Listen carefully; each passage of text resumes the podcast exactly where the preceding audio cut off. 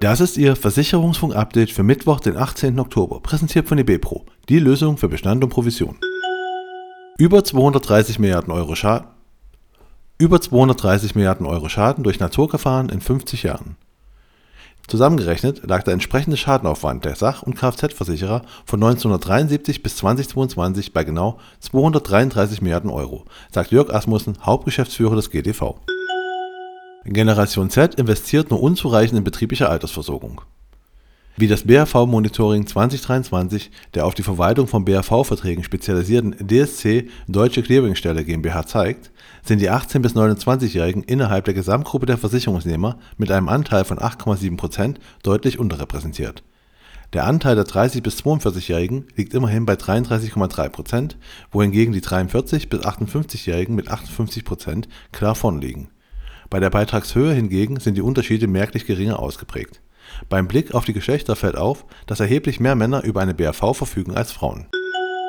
Münchner Verein mit neuer BKV Die Münchner Verein Krankenversicherung hat mit Gemeinsam Gesund eine neue betriebliche Krankenversicherung auf den Markt gebracht. Das Produkt kann mit mindestens fünf Mitarbeitern in einem Kompletttarif, zwei stationären und vier Budgettarifen abgeschlossen werden. In allen BKV-Tarifen gibt es weder Wartezeiten noch eine Gesundheitsprüfung auch eine Beitragsbefreiung bei entgeltlosen Zeiten, zum Beispiel während der Elternzeit, ist möglich.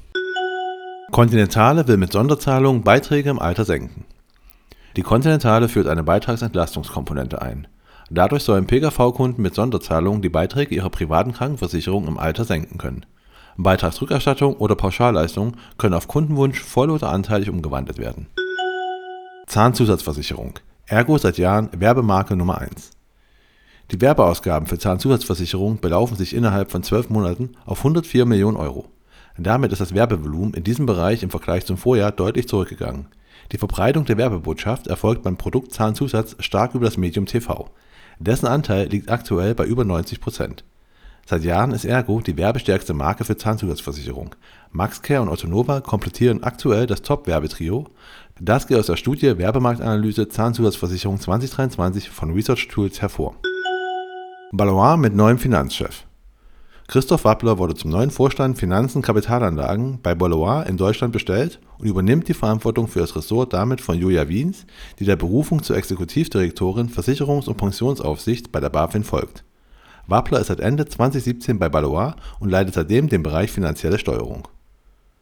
Und das war Ihr Versicherungsfunk-Update für Mittwoch, den 18. Oktober, präsentiert von eBepro, die Lösung für Bestand und Provision.